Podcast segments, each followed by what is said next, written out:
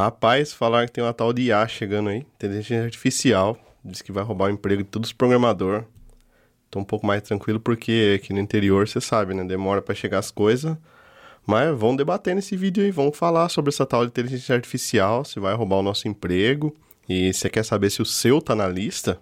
Bora conferir aqui então. Eu sou o André Baltieri, ou Balta, 8 vezes Microsoft MVP. Se você está conhecendo meu canal por esse vídeo, não esquece de se inscrever, curtir e compartilhar. Isso ajuda muito, muito mesmo o meu trabalho.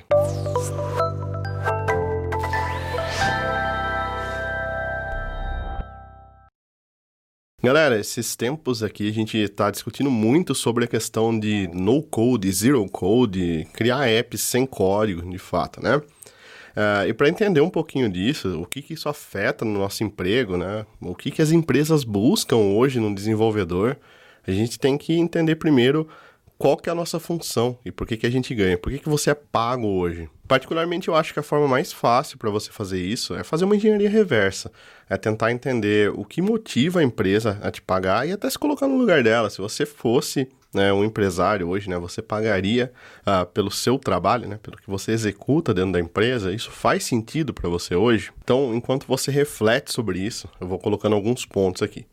É, o primeiro ponto é que, obviamente, você é pago para resolver problemas. É por isso que, às vezes, é, tem pessoas que conhecem menos do que você sobre uma determinada tecnologia, qualquer coisa que seja, mas ganham mais.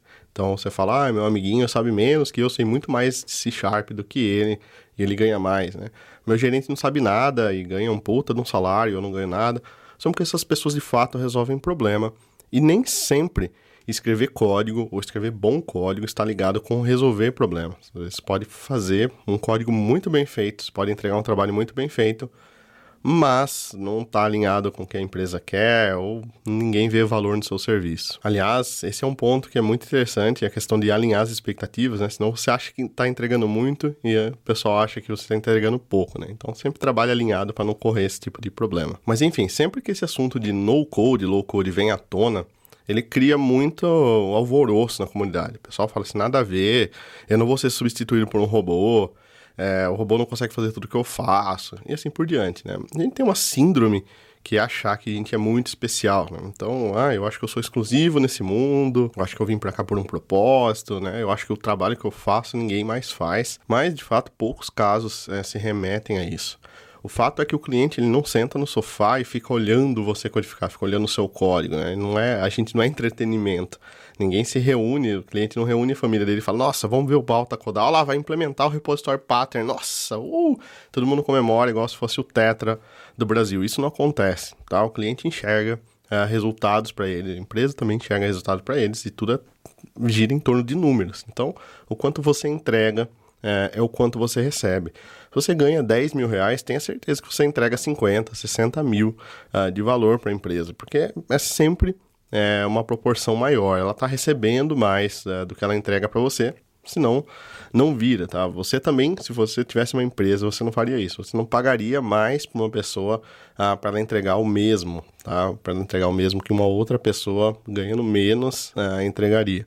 Você tomaria essa mesma decisão. Então, em termos de profissionais, as empresas buscam de fato pessoas que resolvem problema. A gente também busca pessoas que resolvem problema. Isso é natural. É, quando você vai é, contratar um serviço, quando você vai contratar um profissional para trabalhar para você, é, seja na obra da sua casa, seja na instalação da sua internet, qualquer coisa que seja, é, você procura boas referências, você procura um preço bom. Tudo que você procura uh, são o que as empresas esperam de você também. E, o, e onde que o low code, no code, zero code, inteligência artificial, onde que esses caras entram nisso? Para entender isso, é, a gente tem que fazer uma analogia simples. Você está agora assistindo esse vídeo, você é desenvolvedor, você falou, nossa, fiquei inspirado, quero criar um blog para começar a escrever. Você vai codificar esse blog ou você vai usar um WordPress que já está pronto? Pegou a hipocrisia aqui, né? Pois é, eu tenho certeza que você vai utilizar o WordPress, que não deixa de ser uma solução no code para gente, porque embora ele tenha o código fonte, seja aberto, pouca gente mexe no código fonte do WordPress de fato ah, quando quer começar um blog, começar alguma coisa. Você pegaria uma solução pronta e você usaria essa, essa solução pronta. Por quê? Porque onde está o valor da sua entrega? Eu tenho certeza que o valor da sua entrega, ele está no conteúdo que você está escrevendo, tá? Nos posts que você vai publicar, na forma como que você vai ensinar as pessoas. E não no blog em si. Então, pouco importa se eu estou acessando seu blog, se é um Medium, se é um WordPress com PHP, qualquer CMS com ASP.NET Core, não importa. O que importa é o conteúdo que você está me entregando ali dentro. Então, essa é a mesma relação que a empresa tem. Por que eu, como empresa, pagaria para você criar telas CRUD. Se eu posso ir num sistema onde eu pago, sei lá, R$15,90, R$9,90, R$29,90 por mês e posso criar todas as minhas telas CRUD lá, que não tem regra de negócio nenhuma, de uma forma simples, rápido, fácil e que eu entrego ou modifico a hora que eu quero, sem precisar nem passar por TI. Entende essa relação? Entende essa questão do valor versus entrega de código? Então, existem empregos que estão comprometidos com essa evolução? Com certeza existem tá? Com certeza existem, assim como a gente teve em todas as áreas. As locadoras foram transferidas por Netflix, né? A gente não tem mais quase cobrador em ônibus, né? Tudo automatizado. A gente está caminhando para um mundo onde vai ter carros automatizados e, e outras coisas. A tecnologia, ela mata a tecnologia também. E, obviamente, muito da, muitos trabalhos que a gente tem hoje, que são braçais, que são massivos, vão ser substituídos ah, por trabalhos que são mais automatizados. Então, você está me dizendo que no-code é o futuro, Balta? Não, não, não. Tá? Então são duas coisas bem distintas. Então o no code ou low code ele já existe desde um tempo atrás, gente. Se você olhar o primeiro Access lá, por que, que a gente tinha o Access, gestão de banco de dados, a gente tinha os formulários dentro do Access, a gente podia criar tudo visualmente nos formulários. Próprio negócio podia criar os formulários ali dentro, não precisava passar por TI, não precisava... Isso já era low code, já era no code, já eram coisas que a gente tinha naquele tempo, né? E hoje só mudam é, de plataforma. A gente tem Power Apps para criar apps e algumas outras coisas, e isso vão, vai se popularizar muito mais. É, porque de fato o que as empresas buscam são profissionais que conseguem é, entregar esse tipo de valor. Agora, sim, você enxerga, por exemplo, uma Nubank, que é uma empresa mobile first, é, que tem um dos melhores apps reconhecidos mundialmente é, de banco, usando um no-code dentro do aplicativo do Nubank, para mim não faz o menor sentido, porque eles querem entregar uma experiência diferenciada para o usuário, eles têm um produto, é uma coisa muito mais sensível. Agora sim, dentro do Nubank, para fazer um controle de fluxo de caixa, para fazer um controle de funcionário, de horário, de entrada e saída, qualquer coisa, um controle de evento simples. Eles vão usar a Flutter com Clean Architecture, a Domain Driven Design, vão usar tudo isso para fazer um simples controle interno? Ou você acha que eles vão colocar numa planilha de Excel, às vezes, ou até num no-code, é, só para ter um app, qualquer coisa que rode na Amazon, Honeycode, qualquer coisa que seja. Você entendeu como os mundos coexistem? tá? Então o no code existe hoje já, tá? Vai existir por um bom tempo e vai substituir muitas coisas, muitos trabalhos braçais. Então o que você tem que refletir sobre isso é o que você faz hoje. Qualquer outra pessoa pode fazer? Então, se a resposta for sim para isso, obviamente você precisa mudar, porque você ganha por quão raro você é, por coisas que você entrega que outras pessoas não entregam.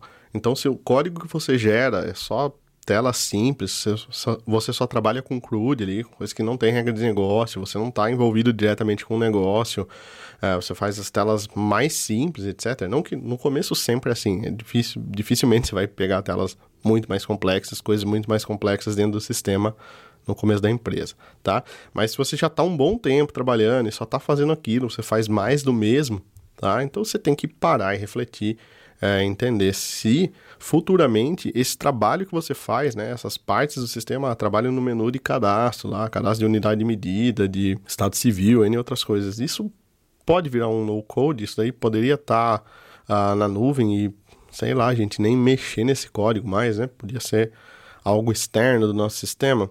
Se a resposta for sim, beleza, seu trabalho pode ser substituído sim. Agora, se de fato você trabalha ah, no negócio, se você entende é, do domínio, se você entende o que você está fazendo, é, se você entende da arquitetura que você está implementando, né, como que as coisas funcionam por baixo dos panos ali, aí as coisas já, aí você já tem muito mais caminho para progredir dentro da empresa, porque sempre vão existir sistemas que precisam ser customizados, sempre vão existir produtos dentro da empresa, que não, obviamente não faz sentido até algo no code ali, senão eu usava Google Forms para tudo e não precisava ter sistema mais. Então, esses dois mundos, eles coexistem há um bom tempo e vão continuar coexistindo. É, o que você tem que tomar como decisão para sua carreira é aonde você quer estar. Tá.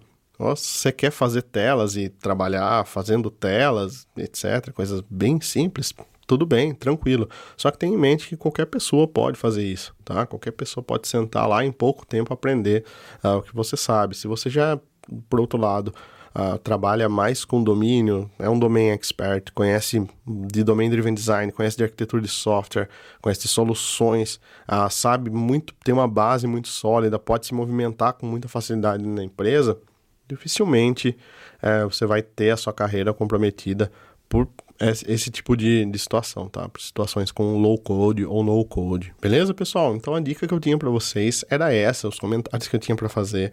É, e eu queria muito ouvir de vocês. Você se sente ameaçado pelo no code? Você se sente ameaçado por novas tecnologias, né? Porque coisas novas que surgem no mercado que todo mundo começa a falar que vai tirar o nosso emprego e etc e tal. Se você tem, deixe seu comentário aqui embaixo, vamos discutir um pouco mais sobre esse assunto, que é um assunto bem legal, tá bom? Um abraço e até o próximo vídeo.